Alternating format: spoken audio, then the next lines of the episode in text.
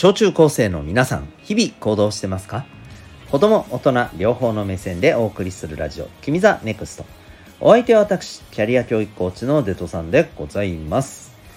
学校や塾では学ばない自分が望む生き方ができる人間力を伸ばすそんなコーチングの教室を開いております。この放送では人間関係や目標の発見実現日常のことを通して自信を持ち心地よい人間関係を作るために大切なことを毎日お送りしております。今日はですね、えー、学校の経験から自分は勉強できないと思ってる人へというテーマでお送りしていきたいと思います。タイトルそのままの内容でございます。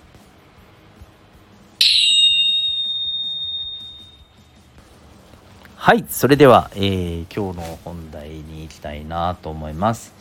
えっとまあ今日はね、えー、学ぶことについてのお話なんですけど、まあ、タイトルでもね言ったようにですね、えっと特にあのなんか学校のさ勉強が苦手でさ成績がなかなかもう取れずに低くてさうんあ自分ってなんか勉強できないんだな頭悪いんだなみたいにね思ってってたら嫌だなと思うのでまずあのこれ最初に言っときます、えー、もしそういう方今お聞きいただいてるんであればはっきり言います。はい。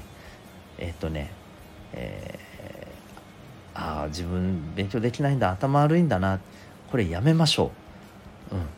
あの成績が悪いことが頭悪いっていうのはちょっと違うと思います。でもっと言うとねそれ以上にね、うん、まあ、そういうことであ自分は頭悪いんだって思っちゃってることの方がむしろ頭悪いです。ややこしいけど。なのでそういうまずもし思考を持っているんなら今すぐやめてください。はい。でまあなんでかっていうことも言っときますよ。うん。これ何回も言ったことあると思うんですけど学校のえー、ね教科ね科目の勉強なんてこの世の中にあるありとあらゆるこうね学べることの中のまあある種一部でしかないんですよ。本当に。うん、なのでさちょっとあのたかだかほんの一部のさことでそんな風に思ってほしくないし。であとねもう一つね学ぶ内容もそうだけど学び方もだよね。これもさ学校の授業のスタイルって学び方のスタイルの一つでしかないんだよ。でこれがあなたに合ってないなんてことも大いにあるんですよ。うん。でそれがさ合ってなくてうまく成果が出なかったからといってああ俺ってもう頭悪いんだな勉強何やったってどうやったって無理なんだなみたいに思っちゃうのはもう一回言いますよ。そういうふうに考えること自体がむしろ頭悪いです。なのでマジでそれは今日この瞬間からもしあのこれまで思ってたんだったらやめてください。うん。ね。そこよお願いしますよ。ね。頭悪いって思われたくないでしょ？ね。うん。はい。えー、なので、えー、そこのところはよろしくお願いします。で、まあ、その上でですね、じゃあ、ね、じゃあ、そうは言っても、じゃあ本当に自分勉強できるの、じゃあどうすりゃいいの？みたいにね、あると思うんですけど、あのですね、まずね、うん、えっ、と、学ぶ内容、うん、これさ、あの別に学校の勉強だけじゃなくて、身の回りにあることあることで学ぶことなんかいっぱいありますよ。うん、いやだから例えばよ。あなた洗濯してますか？自分の服とか。うん、いややってない。全部あのね洗濯物を出すところにとりあえず出して入れてて、まあ、あとはね例えばお母さんとかお父さんが勝手にやってくれるとかさ。だったりする人多いんじゃない？だったらさね、うん、洗濯洗濯機の使い方とかさ勉強したらいいや教えてもらったらいいやね、うん、めっちゃ勉強だよ。うん。あもっと言うとさ回した後さ何をどうやって干した方がいいのかとかさね？干せるスペースって限られてるわけじゃん。その中でどううまくきちんとねあの上手にこう効率よく干すかみたいな。そんなの勉強だよ、うん、あとはさ乾いたものどうやって畳むかとかさ畳み方みたいな勉強じゃん。ね？もう身の回りのたったこういうことからも大事なことって学べるんですよ。でこれってさなんかさ学校の授業とかみたいになんかノートに書くとかそんな話じゃないじゃん。もうひたすらやるって感じじゃん。ね。むしろあのだそういう意味では体育とかに近いじゃないね。ね自分の体を動かしてやるみたいなさ。そう。それでいいんですよ。そう。であのねこう勉強するっていうところでねこれ共通して大事なことがあってこれはねほんと踏まえてた方がいい。どんなことでも身につけるためにはね。まずね、えー、まず自分に合ったあの何て言うのかな。身につけ方、うん、知り方頭の入れ方これをやると。これ大事です。例えばさ学校の授業苦手どうも頭入らんっていう人はさもしかしたらずっと座りっぱで一方的にねなんかこう、やられるから嫌なんだ。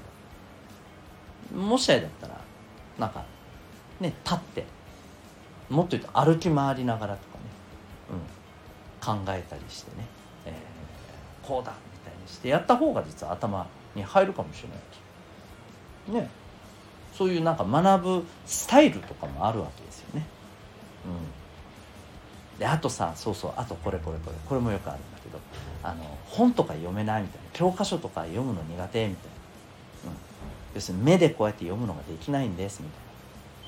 でこれもねあくまでそういうのが苦手なだけでしょ。で今だったら例えばね聞く読書ってのもあるんですよ。知ってました？聞く読書、ね、オーディオブックとかさあと Audible とかそういうアプリがあってさ例えば月額1000いくらかぐらいか1200円とかぐらい払ったらもう何万冊みたいなぐらいの本を読み放題で読めるんだよ。しかもそれをあの目で読むんじゃなくて喋ってくれるんですよ。要はあの音読してくれるんですよ。それをあとは聞いてね、えー、理解するみたいな。そうだから聞く読書だよね。そういうことだってできるんですよ。で意外とさ目で読むのはさ全然なんか難しくてしんどかったみたいなのがさこの聞くに変えた瞬間おめっちゃ頭入る。おおすげえみたいな。あもう他のも聞きたいみたいな。感じでガラッと変わる可能性だって全然あるんですよ。うん。そう。なのでねこの学ぶ内容もそうだしこの今言った学び方、うん、学ぶ方法みたいなのもいろいろあるんですって。ね。いろいろあるんです。だこれをさ学校での学ぶ内容学び方のスタイルこれがねうまくねなんかできなかったからといってあもうあもうダメだ。自分何やったってダメだなんて。いやいやなわけねえじゃんって話なんだよね。うん。そう。ね。なんとなく分かりました？うん。そうそうそう。なのでねあのぜひえー、もう一回言いますけど学校の成績学校の勉強がいまいちねできんかった。成果が出ない。ね。じゃあイコール自分はもう頭悪い。まあまあ勉強とかもうなんかいろんなものを身につけるっていうのは基本無理なんだみたいなね。やめてくださいねそういう感覚ね、うん、ある意味その思考こそ最も頭悪い思考だなって僕は思いますよ。マジで。はい。なのでねよろしくお願いしますね。うん。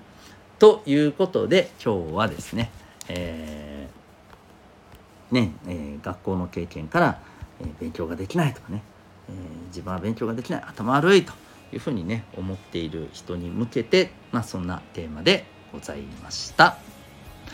あなたは今日この放送を聞いてどんな行動を起こしますか？それではまた明日。学び大きい一日を。